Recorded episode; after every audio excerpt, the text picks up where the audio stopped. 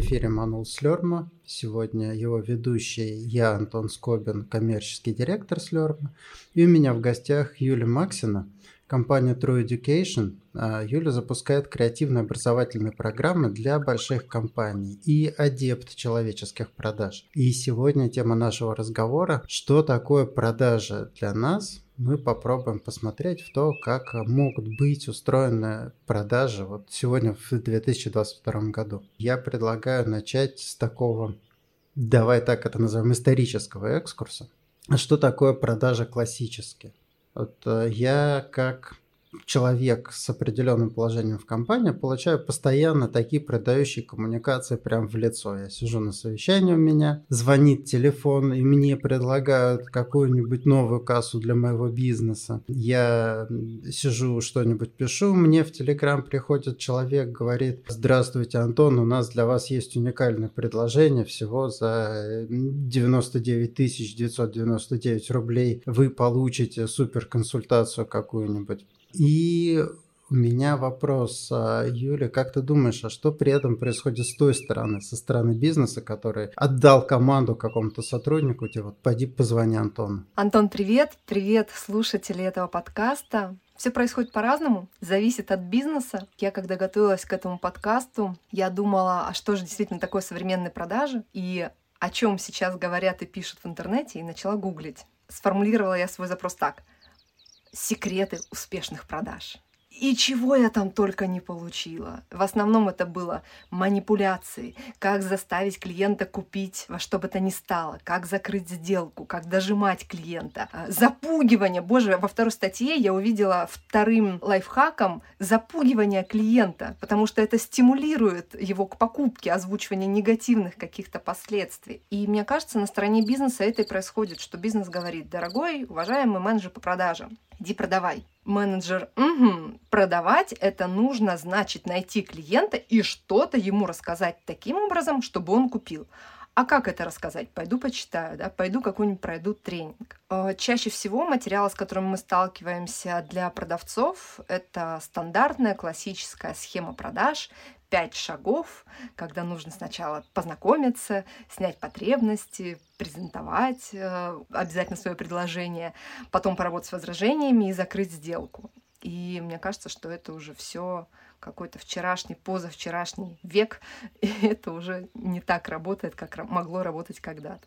А давай я сейчас чуть-чуть по челленджу мысли, что это не работает. То есть э, я какое-то время работал в консультации в компании, которая занималась консалтингом команд продаж, и это такая статистическая история, да, то есть мы возьмем 100 продавцов, они вот выучат эти там 5 шагов, им скажут так, вот твоя воронка, вот твой KPI, ты должен сделать 100 холодных звонков, из них там а, 20 дадут тебе какой-то фидбэк, там десятерым ты отправишь э, какое-то предложение, и трое купят в итоге, да? И э, собственник этого бизнеса смотрит на цифры, говорит, ага, вот эти продавцы мне столько стоили, их взаимодействие мне столько стоили, это принесло мне такую-то выручку. Если я хочу масштабироваться, я просто найму еще 30 таких же ребят. Они сделают все то же самое с теми же воронками, и мы вырастем там кратно, как нам нужно. Что же здесь не работает? У меня был эксперимент, я работала директором по развитию в издательстве «Миф» Мананов Фербер и отвечала как раз за корпоративные продажи.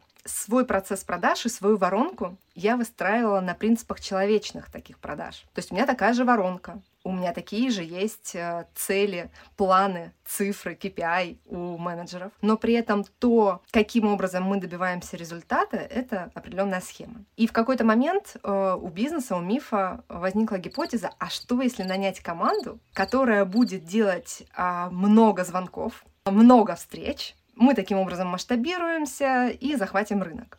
И в параллели мы выделили один продукт, новую команду наняли для таких конвейерных продаж. У них было по 30 звонков в день, они начали работать по рынку, по разным сегментам. И когда мы сравнили итоги текущей команды продаж моей и новой моей команды продаж, оказалось, что текущая команда продаж сделала свои X планов, X миллионов, а новая команда продаж за три месяца просто выжгла можно сказать, рынок, потому что это было настолько нетипично. Клиенты получали холодные звонки, холодные какие-то предложения, и результат у новой команды был нулевой. Мне звонили клиенты и говорили, а, а, а кто это мне сейчас звонил? Мы вообще не понимаем, что вы хотели. Это другой тип коммуникации, другой тип взаимодействия. Поэтому то, что собственник смотрит на цифры и говорит, мне нужно X денег, эти X денег можно добиться разными способами. И я за то, что если нам нужна на выходе конверсия, нам же не нужно 100 звонков. Нам нужно, допустим, две встречи целевые в день или пять встреч в неделю, какая-то цифра. Можно для этого сделать 100 звонков, и маленькая будет конверсия. А можно сделать 5 звонков, из них трое согласятся на встречу в течение двух недель и получить тот же результат, но при этом выстраивать долгосрочные отношения с клиентами, а не просто быстро что-то взять и побежать дальше. Давай я чуть-чуть сейчас э, скажу, что я услышал здесь, да, и, наверное, добавлю сюда своих мыслей. Первое – это вот есть та самая дихотомия, классические продажи против человечных продаж. Вот это предмет нашего разговора. Классические продажи – это план, это скрипт, это вот эта воронка, причем воронка с такими большими показателями, не условно 10 звонков в 9 контактов, а 10 звонков там в 2 контакта, да, в один контакт. Второе, что я здесь услышал, это бережное отношение к клиентской базе. Количество потенциальных клиентов не бесконечно. И можно условно глушить рыбу динамитом, да, ты закинул его в озеро, бах, там, да, собрал себе достаточно, чтобы сварить уху, а вся остальная рыба спокойно померла, сгнила, и в следующий свой приезд ты видишь пустое озеро. А можно бережно, аккуратно там выловить сколько тебе нужно, и оно наоборот будет а, расти и увеличиваться, да. Итак, классические продажи, они хищнически используют а, ресурс клиентский, а человечные продажи используют очень бережно. Поэтому если на рынке этот ресурс бесконечный, если вы его воспринимаете в силу размера компании и вашего рынка как бесконечный, окей, это не проблема, вы можете идти любым путем. Если вы понимаете, что ресурс конечен, вы можете упереться в его исчерпание, то человечные продажи – это ваш выбор. Третье, что я сюда хочу так а, добавить, это этическая сторона вопроса а какой бизнес мы строим. То есть тут мне как э, руководителю не все равно, как выглядит моя компания. То есть, э, если бы я хотел там денег любой ценой и пофиг на то, что делать, да, то я бы какой-нибудь криминальный бизнес скорее открыл и спокойно там, да, с него э, свои деньги черпал. Вот мне не все равно, как выглядит моя компания. И поэтому человечные продажи создают тот образ, то окружение, в котором лично мне приятно находиться. Антон, мне так понравилось сравнение, такая метафора, да, глушить рыбу динамитом.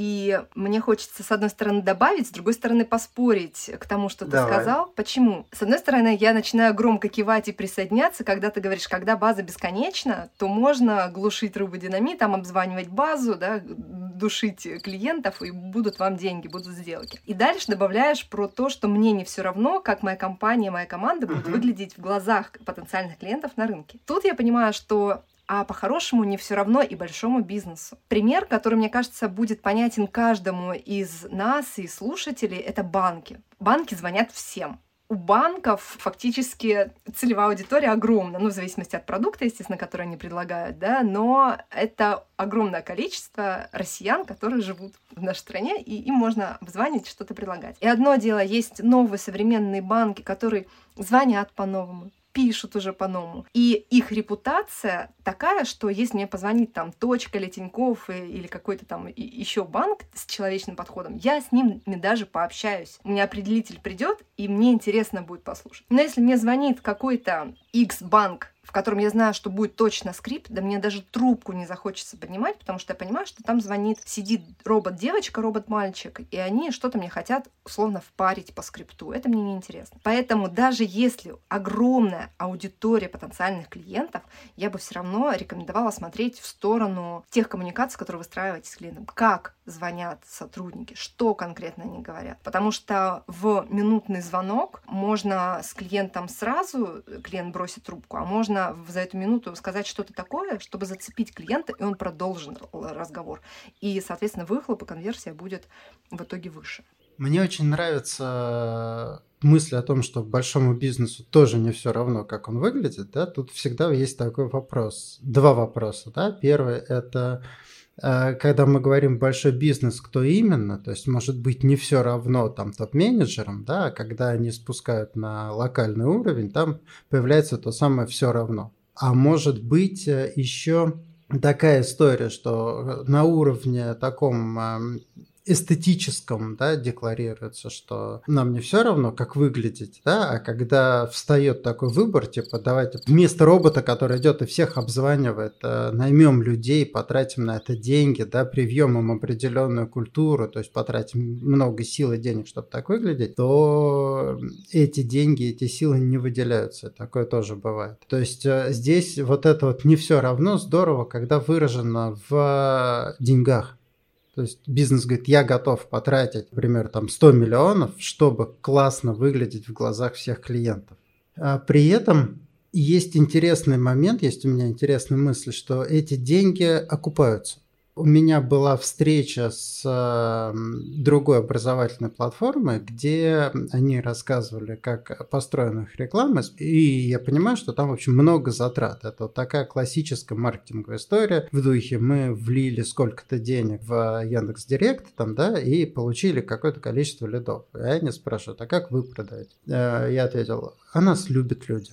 То есть мы вот этого ничего не делаем, у нас люди покупают просто потому, что им нравится то, что мы делаем. Я думаю, судя по отзывам, судя по нашему общению, оказывается, что любовь – это вполне себе конструктивное отношение, да, и если идти по пути такой вот э, любви, это экономит много денег. Да? Тебе не нужно больше вливать, вливать, вливать деньги, чтобы насильно зацепить внимание человека, насильно его удержать, насильно там, продлить его контракт, увеличить LTV. Да? Это происходит по любви, это происходит легко и непринужденно. Поэтому, может быть, эта инвестиция сейчас, да, она позволит выстроить такую структуру, которая сэкономит вам очень много денег в будущем.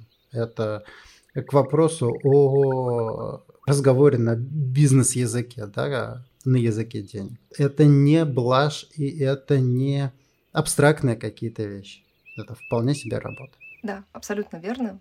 Плюсую и статистика, исследования всевозможные тоже об этом говорят. Почему люди уходят, почему люди остаются в компаниях, почему они готовы продолжать нести деньги. И у меня тут еще есть такая гипотеза, что хотят продолжать работать с теми, кто ближе кто чаще встречается, кто чаще мелькает в соцсетях, с кем чаще происходит взаимодействие, какое-то касание. В данном случае я имею в виду не бесконечную рекламу и прозвон «купите, купите, купите», да, я имею в виду, опять-таки, касание а, некоммерческого характера, поддерживающего. Где-то полезный контент э, наткнулись, где-то какое-то исследование прислал менеджер по продажам, где-то, если эта компания работает на рынке B2C, прочитали о бренде что-то интересное, что тоже зацепило, и опять вроде как мелькнул перед глазами с а, такой положительной стороны. Я сейчас чуть-чуть в бок и про личное. Я считаю, что язык определяет наше действие, как мы какие-то вещи называем, так это происходит. И у меня, я вообще вышел из маркетинга, я был и консультантом в продажах, как я был статистиком, математиком, да, я конкретно занимался обсчетом клиентских баз э, в юные годы. Я был маркетологом, я был копирайтером, я много писал, и я для себя почувствовал, что когда мы говорим, например, контент, мы придаем вот некому акту общения такую форму очень э, утилитарную. Что ты имеешь в виду? И... Я тут не очень понимаю. Знаешь, это опять, я старый сексист и не знаю слов толерантности, поэтому, да, надеюсь, никого из слушателей мы не удивим и не обидим, но представь, что на утро там мужчина, там женщина, там, кто тебе ближе, говорит, мы совершили три коэтуса, и в целом я оцениваю эти акты как удовлетворительные. Классно, спасибо за романтическую атмосферу, да, поддерживаю, да, я оставлю вам отзыв, да, скажите сайт. Когда мы говорим вот контент пользователя, да, для меня это язык, который обесценивает человеческое, то, что мы хотели здесь сделать.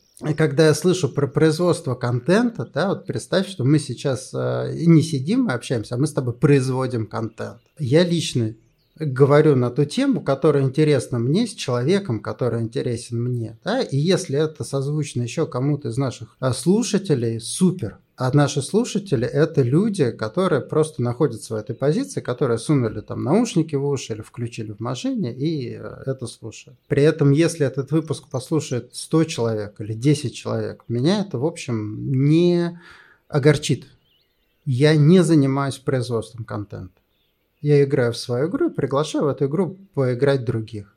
А вот этот язык такой маркетингово продающий, да, вот для меня он уже создает вот это отношение к людям, он уже предопределяет это отношение. Банально меня, например, коробит даже какой-нибудь LTV, типа вот я человек, и у меня для моего поставщика есть э, lifetime value, то есть сколько денег я ему принес за время своей жизни в статусе клиента этой компании, он сидит и считает, типа, о чем мне сейчас выгоднее, прекратить с ним общаться или там продолжить какой-то, окупится ли мой контакт с ним, да? Я еще такой, ну, здравствуй, человечность.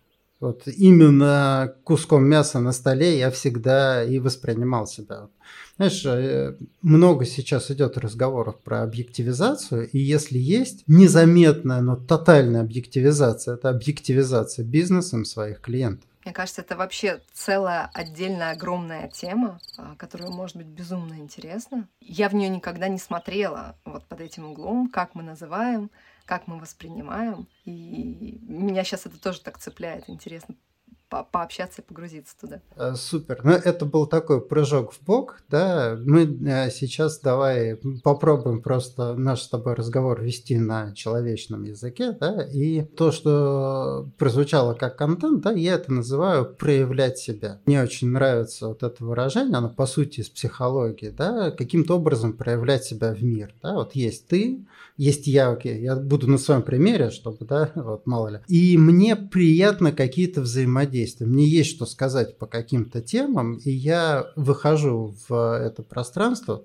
Я сейчас сижу здесь с тобой, я пишу какую-то статью или даю какое-то интервью, потому что мне хочется о чем-то важном для меня рассказать людям. Или, например, мне хочется развлечь людей. Есть такой жанр, называется сплетня про себя вот такое современное, окей, в моей жизни, в жизни моей компании происходит что-то интересное, увлекательное, да, э, может быть какой-то трэш, может быть э, какие-то там драматические события. Я сейчас расскажу про себя, чтобы развлечь тех, кто это читает. Понятно, единственная цель – это типа, сравнить с собой, похмыкать, получить удовольствие, что а у нас такого нет, или наоборот, круто, тоже так хочу. Да? Я проявляюсь или как актер на сцене, да, или как писатель, или как э, собеседник.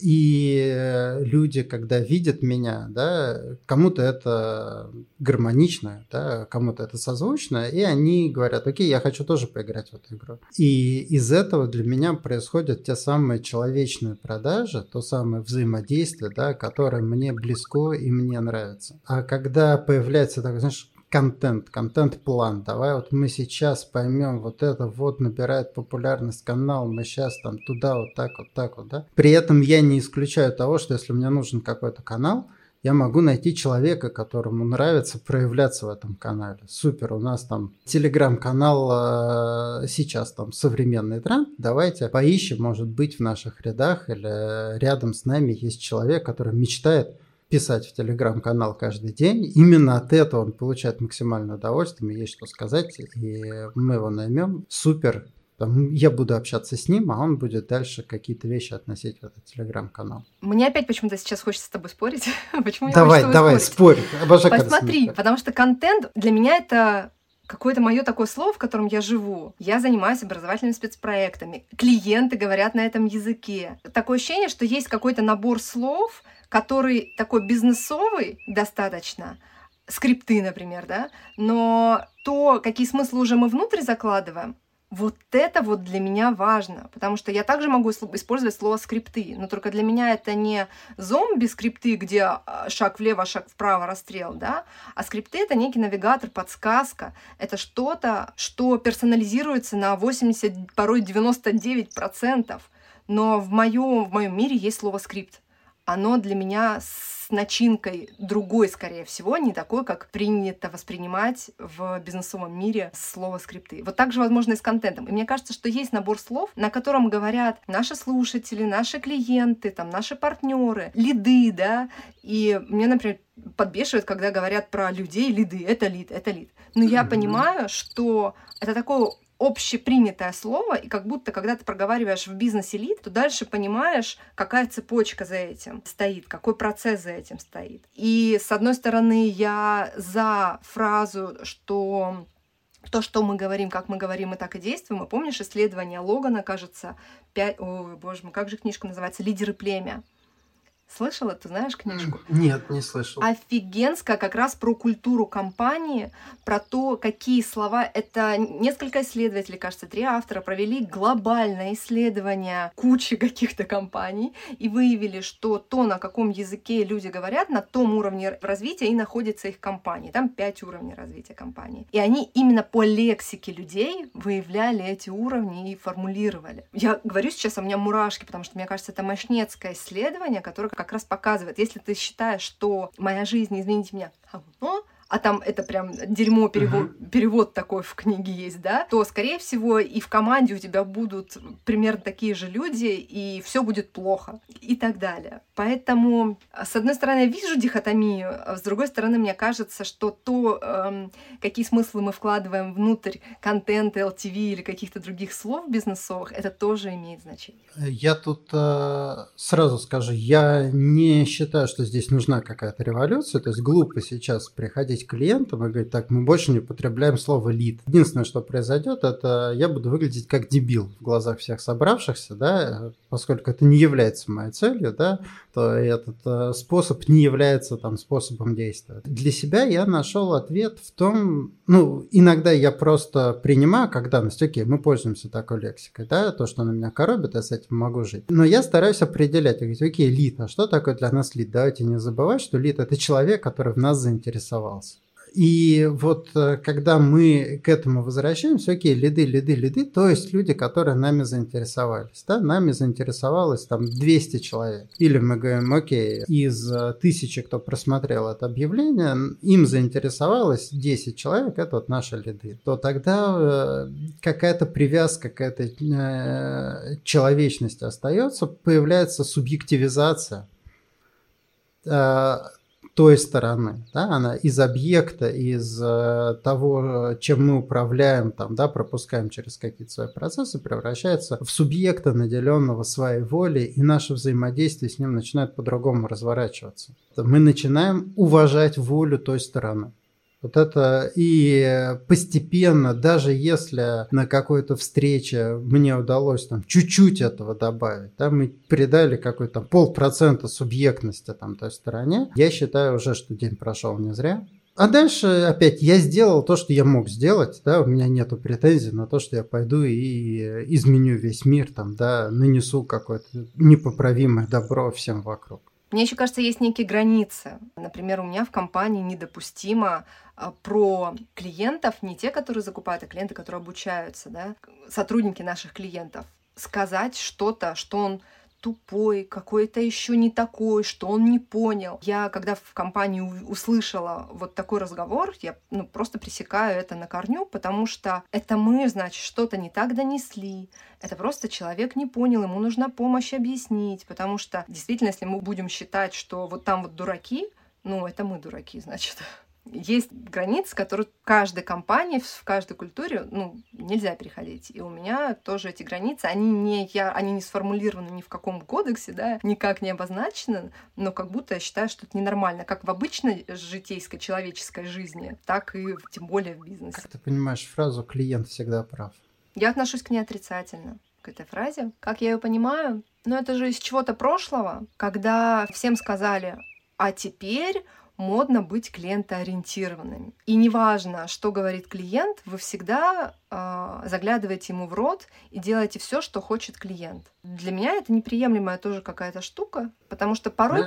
Да, да, добавляй. Это, для меня это такая фраза, с которой я начинаю подготовку тех людей, которые потом входят в мою команду продаж. Я говорю, это очень мудрая фраза, очень глубокая. Она переводится буквально так. Клиент прав в том, что он хочет. Если к вам приходит клиент и говорит, например, я хочу вегетарианский беляш, вы не можете ему сказать, ты дурак, что за странная хотелка. Он абсолютно прав в том, что он хочет вегетарианский беляш. Примите это как вот некую истину, как данность, а теперь решите, что с этим делать. Вы имеете такое же полное право отказать ему, сказать, но у нас такое не делают. Поэтому у вас есть уникальная возможность найти вегетарианский беляш где-то в другом заведении. И вот это вот отсутствие осуждения человека в, в своей ситуации, в том, как он реагирует, как он воспринимает, он прав. Это не накладывает на нас никаких обязательств что-то с этим сделать. Здесь э, через эту фразу я делаю следующий шаг, я возвращаю субъектность продавцам. Я говорю, смотрите, да, что происходит. Мы начинаем с того, что все друг друга объективизируем, бизнес объективизирует и своих сотрудников, продавцов, и своих клиентов. А теперь у нас субъектом стал клиент – и субъектом стал продавец. Он э, получил некую волю свою в том, что он выбирает делать в этой ситуации. Это такое «не судите и не судимы будете, не судите своих клиентов». Это вот мне очень отозвалось из того, что нельзя называть клиентов дураками. Да? Мы пошли чуть-чуть дальше. Мы пошли в то, что клиент всегда прав в том, как он реагирует и что он хочет. Классная а, фраза «украду у тебя», если не против. Да, с большим моим удовольствием. Еще у нас есть такая вещь, как увольнение клиента если не получаются отношения, вот, ну, клиенту не нужно то, что мы ему продаем. Например, я вижу, что человеку на курсе некомфортно. Он э, идет в какой-то конфликт, он не может себя найти в этом курсе, не может получить удовольствие. Да? Я ему возвращаю деньги, не я, там, мои, э, моя команда, да, мои коллеги, и э, расстаемся с ним. А, то есть так же, как а, я могу уволить сотрудника, отношения с которым не работают, а сотрудник может уволить компанию, отношения с которой для него не работают, также компания может уволить клиента, отношения с которым не работают. Когда я это как концепцию видел, я понял, что вот это право на выход – это первая, наверное, вообще примета субъектности.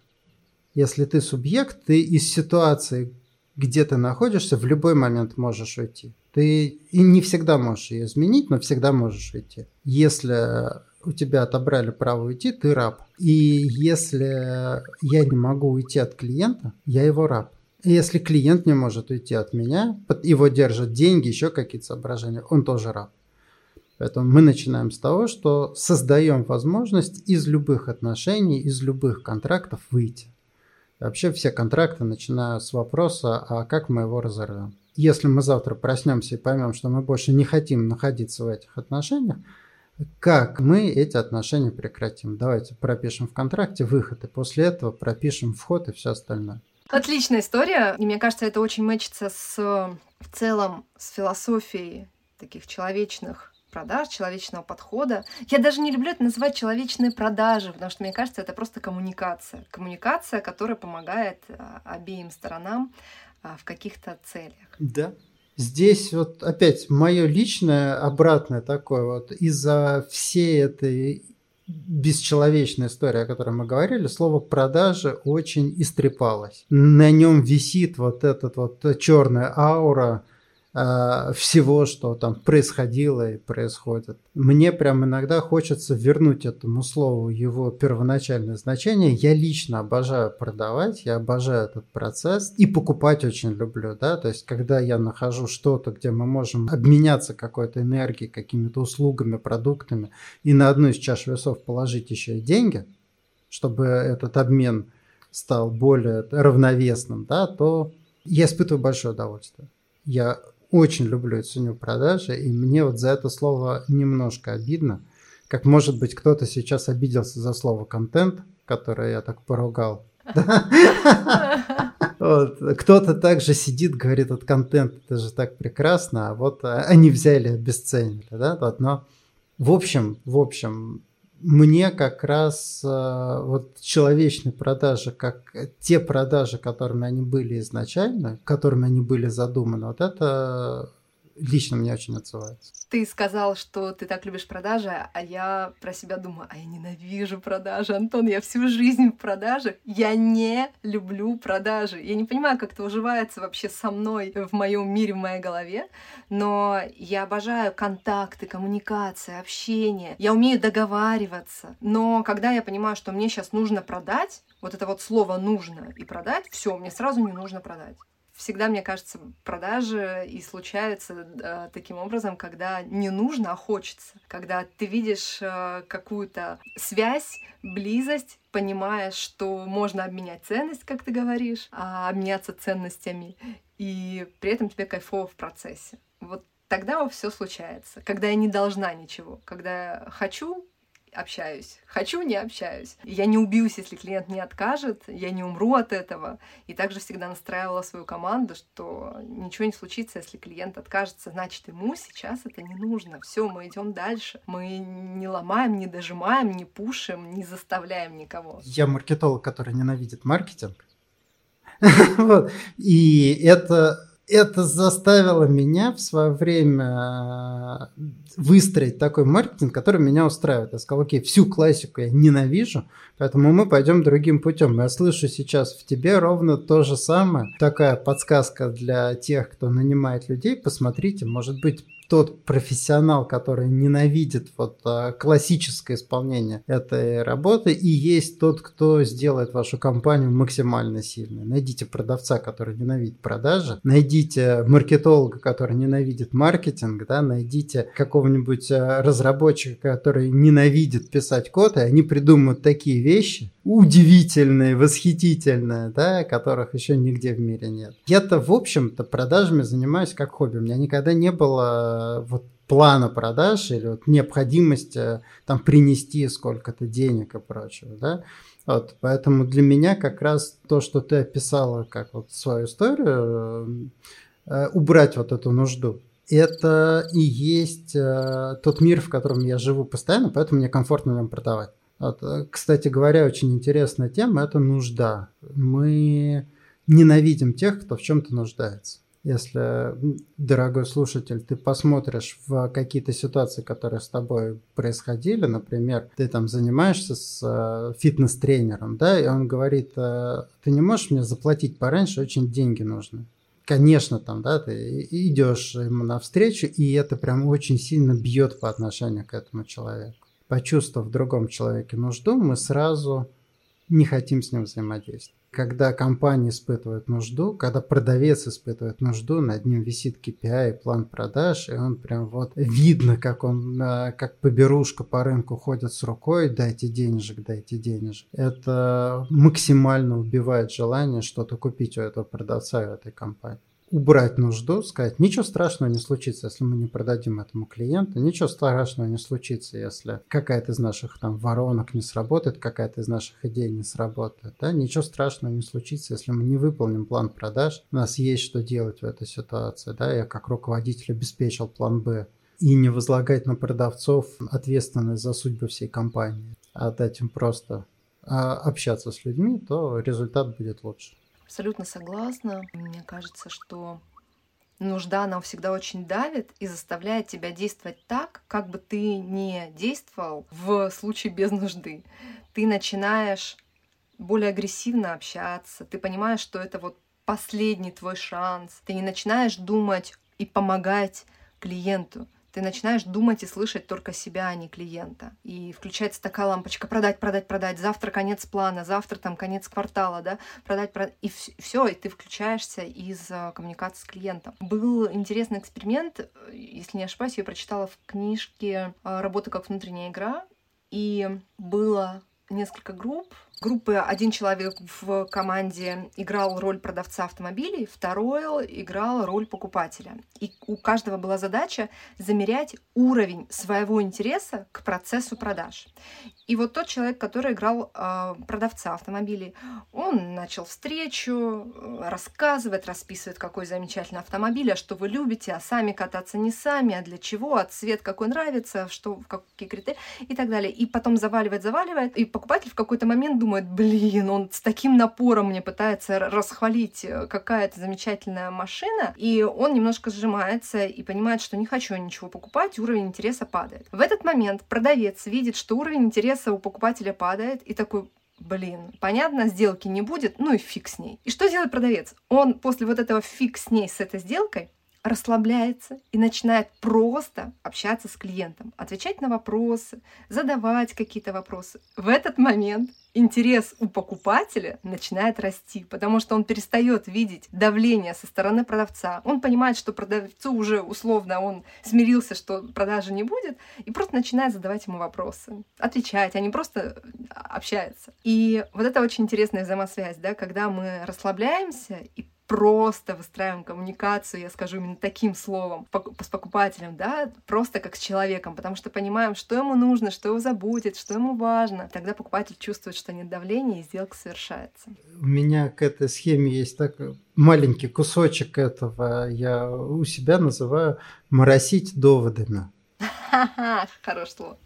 То есть, когда мы, как будто мы на чашу весов песок насыпаем такие, да, вот еще, а еще у этой машины багажник такой, еще вот ручка передач такая удобная, да, а еще посмотрите, двери захлопываются с благородным звуком, бang, да, вот, и прям сидишь, думаешь, блин, неужели ты действительно думаешь, что при покупке машины я там высчитываю объем багажника, а если для меня это действительно важно, я об этом спрошу сам, скажу, слушайте, а лыжи в багажник поместятся, я вот лыжник, да, езжу, и я стараюсь тоже, в общем, само это название уничижительно моросить доводами. Я когда это называю людям, я такие, вот понятно, что не надо этого делать. Для покупки всегда есть какая-то одна главная причина. Если мы ее угадали, если мы понимаем человека, да, мы назвали, все остальное не важно. А если этого самого главного центрального нет, то сколько ты не мороси доводами, они все равно не перевесят. Плюсую. Мне хочется прям, знаешь, вернуться чуть-чуть к началу нашего разговора, да. Вот мы так увлеклись и двинулись э, хорошо в бок, и мне было очень интересно. Но в твоем понимании человечные продажи – это что? Что ты создаешь, когда ты приходишь к клиенту и предлагаешь ему, давайте мы с вами сделаем команду человечных продаж? Я сейчас уже не занимаюсь таким консалтингом и не делаю команды человеческих продаж, а человечных, наверное. А, но к нам приходят команды и говорят, как-то мои, мои люди да, не так общаются как-то хочется, чтобы клиенты с нами подольше оставались, чтобы меньше бросали трубки. Хочется больше результатов, но при этом бережно, а не нон-стоп побежали еще больше звонков делать. Вот такие запросы мы берем, и я всегда транслирую. И мне кажется, в принципе, что такой подход он еще называется H2H, Human to Human.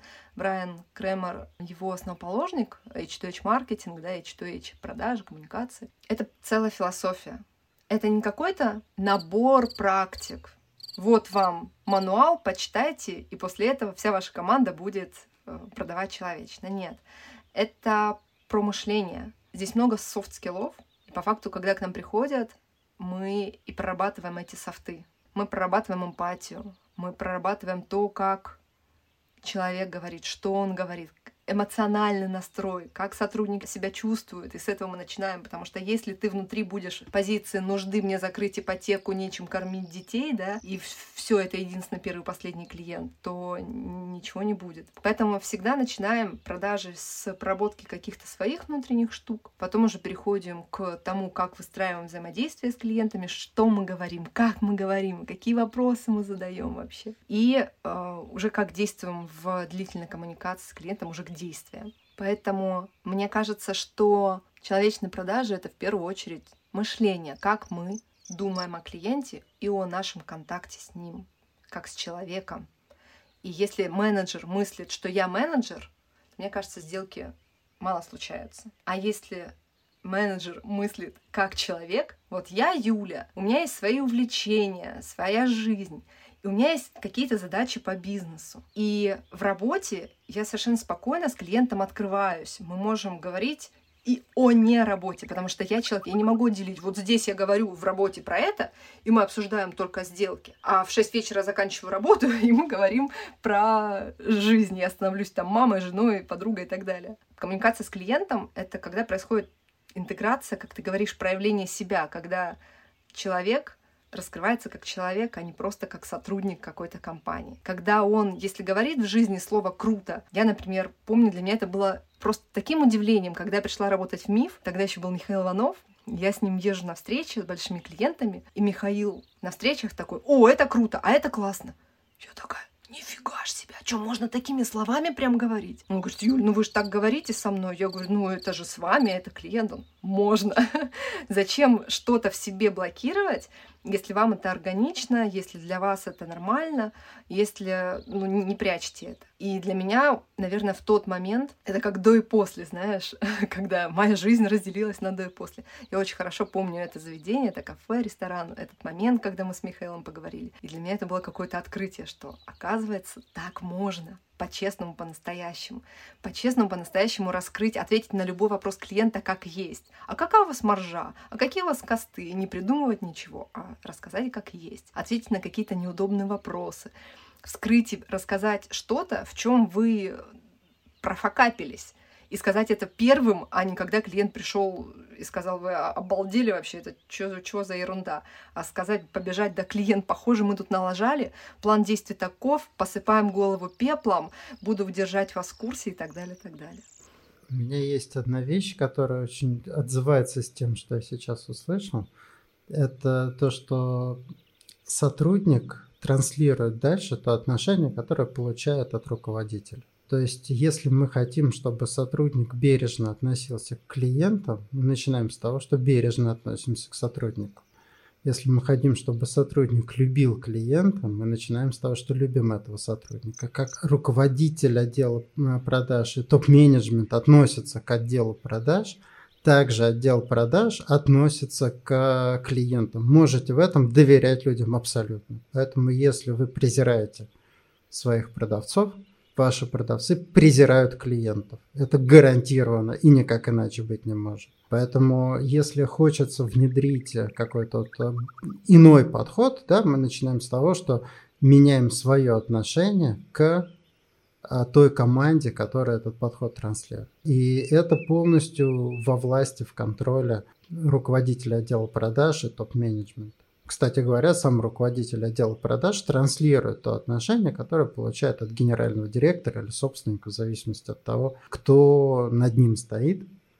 Вот, и вот эта цепочка, она проходит сквозь всю компанию. И оказывается, что вся компания транслирует наружу отношение генерального директора или собственника, в зависимости от того, повторюсь, кто управляет, во всех своих проявлениях.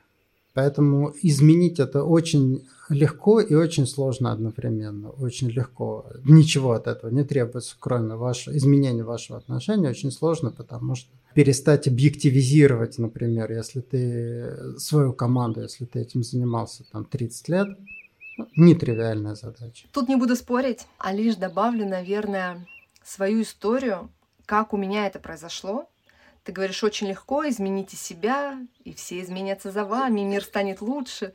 Такие правильные слова, хорошие, да, правильный вектор, но очень общие и не всегда понятно, а что делать-то? книжки умно читать, на тренинги ходить, с терапевтом поработать. У меня в какой-то момент произошел такой перелом, и мне помог в этом переломе, ну, во-первых, осознание, что что-то я делаю не так, а во-вторых, один вопрос. И если вы думаете, а с чего начать, то можно начать с такого, с этого одного вопроса. Что за история? Я для своей команды, я такая опытная в продажах тысячу лет, и столько всего и там продаю и делаю вообще супер-пупер, и контролю свой отдел, у меня есть задача выполнять план продаж, и девочки, у мальчики опытные, все замечательно, но каждую неделю мы приходим, и я, где деньги?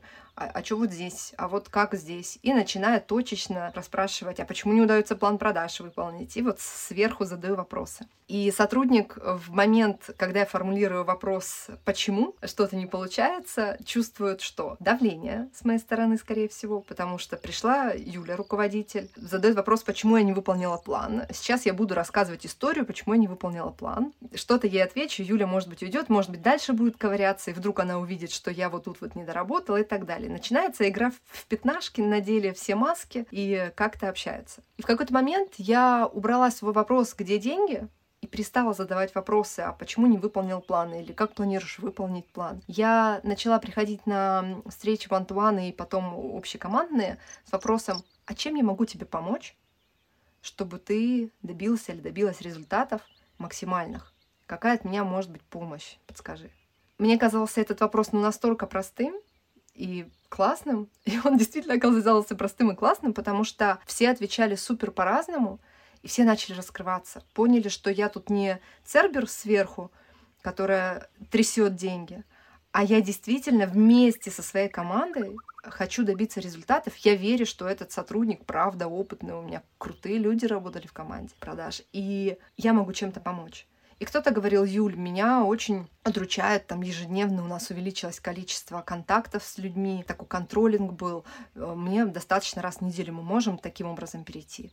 Окей, договорились, сделали. Кто-то говорит, а мне было бы важно вот это вот возражение проработать, я не понимаю, почему мне повторяется, как снежный ком, там люди задают вот этот вопрос и вот этот. И, блин, я помню, как я даже чувствовала себя совсем по-другому, как руководитель, когда я перестала сверху что-то требовать, когда я приходила и от слова «я» и «ты» да, перешла к «мы». В этом мне помог всего лишь один вопрос. Чем я могу тебе помочь? Можно этот вопрос расширять, да, добиться максимальных результатов в эти сроки. Я очень люблю вопросы, говорю всегда, задавать вопросы, за исключением вопроса, какого хрена ты такой тупой.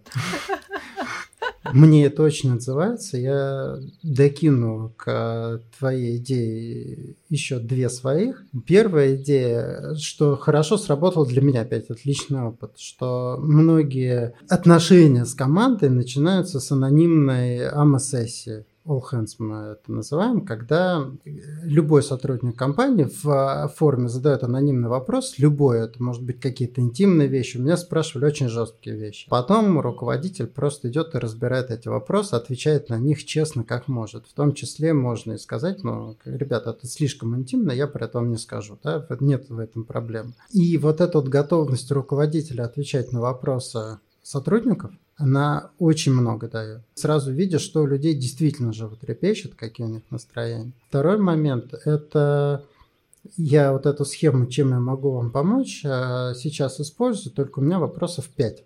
Я провожу э, еженедельные ретроспективы э, с своей командой, вообще с командами, да, с многими. У меня прям выкристаллизовалась вот эта схема из пяти вопросов. Первый вопрос, как я воспринимаю свою работу. Я всегда смещаю здесь центр. Я говорю, если бы э, работа на этой неделе была едой, какое бы это было для тебя блюдо и почему? Человек говорит, ну, это сегодня была овсянка, ну, вот такое вот все одинаковое, задумчивое. Кто-то говорит, а вот у меня была такая сырная тарелка, все такое разное, интересное. Можно что угодно. Если бы работа была машиной, что бы это была за машина, да, и расскажи чуть-чуть про что это для тебя, да. Если бы это было зданием, квартирой, да, что, что бы было в этой квартире. Потому что если спросишь человек просто как работает, он скажет, ну, хорошо, да, а здесь он находит какой-то образ, через него выражается. Второй вопрос – это про себя. Если бы ты на этой неделе был супергероем, что бы это был за супергерой, с какими суперспособностями? Я был на этой неделе человек-успей. Я там успел там гораздо больше дел, чем считал возможным. А, и здесь опять в это можно поиграть. А, да и смешно иногда бывает. Типа, если бы ты на этой неделе был овощем, чтобы это за овощ был? И почему, да? Вот, э, и человек говорит, я на этой неделе был как хрустящий огурчик, такой сочный, бодрый. Такой, ну, ага, все, я вижу твое состояние, понимаю, да, что с тобой происходит. И если видно, что я на этой неделе был вялый баклажан, да, перезревший, ну, может быть, стоит one-on-one провести или еще как-то услышать, что происходит. Третий вопрос. Чем ты хочешь похвалиться, чем ты гордишься? Какой твой успех ты хочешь озвучить перед всеми. Я всегда прошу людей не говорить, типа, мы или клиент купил, а я договорился с клиентом, я нашел предложение, я вот это, да, то есть свой вклад оценить. Четвертый вопрос. Кому я благодарен на этой неделе за что? Вот. И здесь я тоже прошу назвать имя, говорю, скажите, пожалуйста, конкретно. То есть здорово, я благодарен команде, компании, давайте это считать по умолчанию, я прошу обязательно назвать а, конкретного человека, за что ты ему благодарен. И пятый вопрос, да, что же вот трепещет, чем я могу тебе помочь? Я вообще вот задаю именно так, что же вот трепещет, потому что иногда люди не знают, как помочь, да, просто что болит. Ну и как помочь, это тоже там вариации, можно с этим тоже поиграть. И получается, что вот в этих пяти простых вопросах я вижу что происходит у человека с работой, надо ли ему предложить какую-то индивидуальную помощь. Я вижу его состояние, опять же, надо ли предложить помощь, в каком состоянии моя команда. Я признаю успехи этого человека, я вижу его самого, и он получает признание от коллег и от себя. Да? Для, для многих это очень трудно сказать, типа, я горжусь тем, что я классно что-то сделал. И если это трудно, это тем более надо практиковать. Благодарность выстраивает связи между людьми. То есть все, мы друг другу благодарны. Мы не в космосе, а мы работаем в команде, и мы в этой команде вот эти вот ниточки благодарности протягиваем друг к другу. И мы можем обратиться за помощью ко внешней силе, к руководителю. Я в основном э, вижу здесь какие-то задачи, которые надо пойти и добавить в команду. Договориться с другой командой, нанять нового человека, там, да, изменить процессы, сделать что-то, что выходит за пределы возможностей конкретных сотрудников. И есть еще одно очень важное правило. На все вопросы я отвечаю наравне со всеми. Это не мой опросник, я прихожу, снимаю. Да? Я э, наравне с людьми на все это отвечаю. Я тоже хвалюсь, я тоже выражаю благодарности. И не обязательно людям в команде, в компании, даже клиента можно поблагодарить или там консультанта, еще кого-то, да, неважно. И, конечно, я также смотрю в свое состояние, каким овощем я был на этой неделе. И пусть люди видят, что на этой неделе я был там вялым помидором, потому что вот э, как бы тяжелые выходные, например, я куда-то ездил и не восстановился. Да? Ничего там плохого нет, я тоже человек. Но это достигается, когда есть уже определенный уровень откровения в команде. То есть это уже высокий уровень доверия. Так вот просто с наскока не сделаешь. Это как некий, как сказать, уже промежуточная точка. А начать можно, да, вот я бы прям так поэтапно. Первое, это all hands провести. Э, задавайте любые вопросы, я отвечу. Или не отвечу, но не отвечу честно. Объясню, почему я не отвечу. Второе, это и здесь, если ты не можешь быть откровенной с командой, все, команда не будет откровенна с тобой. Это то самое транслирование. Да? Второе, это да, то, что сказала, чем я могу тебе помочь очень классно, такое первая ниточка, первое доверие, люди видят, что их на слова идет эта реакция. Третье, вот можно проводить такие ретроспективы из пяти вопросов, это хорошо работает. В догонку записала все твои пять вопросов, еще в догонку подскажу, что помогает выстраивать доверие в продажах как с клиентами, так и с командой, с командой в первую очередь, для того, чтобы был такой настоящий открытый сверхпрозрачный диалог, это демонстрация уязвимости это когда мы признаем свои косяки, свои не суперспособности, свои факапы, когда мы ноем, чем-то делимся наболевшим. И есть книга Патрика Ленсиони «Пять пороков команды». Она говорит как раз о пяти этих да, пороках, а, с которыми сталкивается любая команда, и на базовом уровне это порог недоверия. И недоверие как раз преодолевается уязвимостью. Это про то, что ты приходишь, в сложный период тебе команда задает вопросы, а что мы будем делать и куда побежим, а мы все выживем или умрем. И иногда, когда нет ответов на вопрос, по-настоящему нет, да, то ты можешь сказать, я не знаю, руководитель, он тоже не сверхчеловек. Мы можем бояться, злиться, кусаться, мы можем не знать ответов на все вопросы. То же самое, я помню, одна из моих э, первых продаж на корпоративном рынке обучения была, когда клиент говорит, Юль, а с чего ты вообще взяла, что этот курс по продажам, он принесет результаты? Чем докажешь, грубо говоря? Я говорю, я не знаю, может быть, и не принесет результаты это есть гипотеза, что тот курс, который мы сейчас разработали, он поможет добиться тех целей, о которых вы говорите. Это мы разработали курс с опорой на бэкграунд, с опорой на первое, второе, третье. Но при этом может и не сработать по 1, 2, 3, 10 факторам. Мы не знаем, мы идем в эксперимент, готово с нами, давайте, нет, все понимаем, значит нет. И клиент уже потом, когда купил, сказал, что именно это и подкупило. Когда мы не стали убеждать с пеной рта, что мы лучший, курс лучший, и вообще давайте идите к нам. Когда мы сказали, мы не знаем, мы на тот момент действительно, у нас не было кейсов, мы не могли ничем подкрепить. Когда ты приходишь к клиенту и говоришь, вот в этом мы сильны, а вот у вас запрос вот этот, мы вряд ли сможем вам его помочь решить, но я подготовил вот контакты, вот эти ребята вам могут помочь. И отправляйте конкурентам. Люди просто обалдевают от такого подхода. У меня было несколько кейсов в истории, когда выбирали среди нас конкурентов, и реально мы понимаем, что мы под эти критерии не попадаем. Ну вот, можно, конечно, делать вид, но зачем? И клиент на тот момент не купил у нас, но пришел, как, как, тебе тогда ты рассказывал историю, через полгода и э, начал работать с нами. Поэтому уязвимость, мне кажется, это просто это сексуально, это нормально, это классно. Есть очень э, такая ядреная техника, как пойти в уязвимость. Мне пока она дается не так просто, но я практикую. Это разговор, а чего я боюсь. Есть представь, ты садишься с клиентом и говоришь, давай поговорим, о чем мы боимся в этом контракте. Я боюсь, что ты не заплатишь вовремя. Он говорит, а я боюсь, что результата не будет.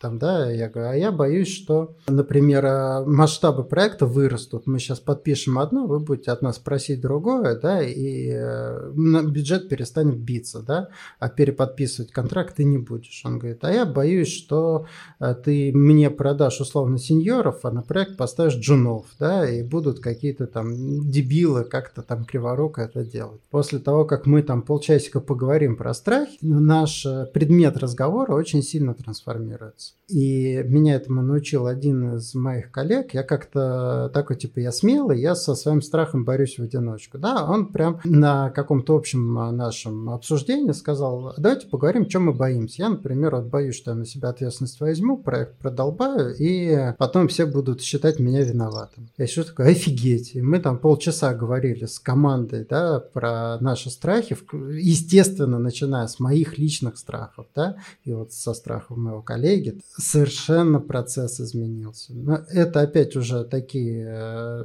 нетривиальная история, да, это на базовом уровне недоверия вряд ли возможно, да, то есть если вы до этого вы там говорили, давай KPI и, и скрипты, а сегодня давай поговорим, чем мы боимся, то, то у меня есть сомнение, что так сразу, сразу, хотя почему бы и нет, может быть именно такая резкая трансформация, такой полицейский разворот, да, вот, позволит поехать в другую сторону. Я абсолютно за уязвимость, вот в том числе и в таком виде. Чего мы боимся в этом проекте? Чего мы боимся в этом процессе? Чего мы боимся в этой истории, в этом договоре, в этом контракте? Суперская история вообще.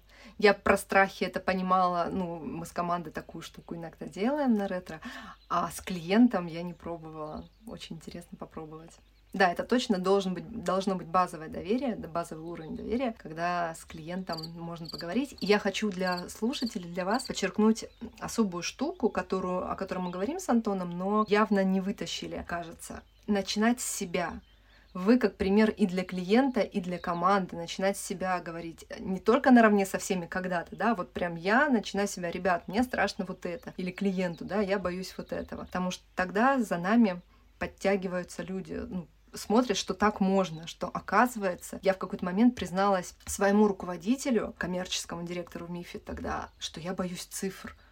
Я руководитель там отдела продаж, директор по развитию. А когда вижу таблички громадные, я покрываюсь просто испариной, у меня мне кажется, все дрожит, и я первые пять минут просто сижу и туплю. Я вообще не понимаю, с чего тут начать смотреть и анализировать, и как эти цифры вообще понимать. У меня просто все, мне кажется, выключается. И когда я это проговорила, это вылилось в очень классный, хороший процесс, и мне самой стало легче, и людям стало легче. Они поняли тоже, что, похоже, Юля тоже человек. Я всегда, когда записываю подкасты, боюсь, что меня слишком много. У меня есть мнение по всем вопросам. Я такая, там, насколько я перетягиваю одеяло на себя, а насколько это вклад. Да, вот у меня есть про это страх, например. Я даже не работаю с ним, а просто живу с ним нормально. Боюсь и боюсь. Жить не мешает. Сейчас я боюсь, что наш подкаст очень сильно затянулся мы с тобой уже, наверное, час говорим. Если кто-то, кто не уснул в процессе, да, и не выключил, не переключился. Если вы дослушали до этого места, спасибо большое, очень вас люблю и ценю. И я предлагаю на этом завершать. Юля, что ты унесешь с собой с этой встречи? Обожаю этот вопрос. Я унесу кучу заметок по итогу общения с тобой. Больше всего, наверное, я задумалась о том, что мы говорим, контент, LTV, да, и так далее. Наверное, вот это. Мне понравились просто некоторые слова, словосочетания, которые ты употреблял, моросить доводами, что-то еще ты говорил. А для меня слова имеют большое значение. Я очень много работаю со словами, с текстами, смыслами. И я понимаю, что иногда один глагол моросить помогает понять человеку все об этом процессе, не раскрывая его. Это было для меня ценно. И мне понравилось про проявить себя, когда люди проявляют себя в диалоге, это такой очень человечный подход. Я это обычно называю авторской позицией. Но звучит тяжелее, чем проявить себя. И вот, пожалуй, я буду теперь отойду от авторской позиции к проявить себя. В диалоге с клиентами. Если вы вот такой, да, вот не нужно себя переупаковывать в другого. Если вы интроверт, интроверты прекрасно продают. Если вы экстраверт, не нужно свою экстравертивность, экстраверсию, как правильно сказать, куда-то прятать. Спасибо тебе, Антон. Спасибо огромное слушателям. Ты поделишься, с чем ты уходишь? Обязательно. Я в такие человечные продажи вошел стихийно, как некая антитезис, да, что вот есть система, а я антисистема. Я просто возьму и э, сломаю то, что работает у других, да, и сегодня, слушая тебя, я увидел, что человечные продажи это тоже система, да, можно сделать систему. Сама системность не есть признак расчеловечивания. Для меня вот это вот стало очень глубоким инсайтом. Это стало для меня дверью к тому, чтобы объединить человечность и системность, да, и посмотреть, поработать в эту сторону. Поэтому очень благодарен тебе за это, благодарен за этот разговор. И даже если никто, кроме нас, его не услышит, я считаю, это был отличный праздник, отличный способ провести время. Спасибо тебе, Антон. Спасибо слушателям. Я надеюсь, хотя бы один человек будет. Монтажер. Монтажер. Привет, монтажер. Привет. Спасибо всем. Всем пока. До новых встреч. Пока.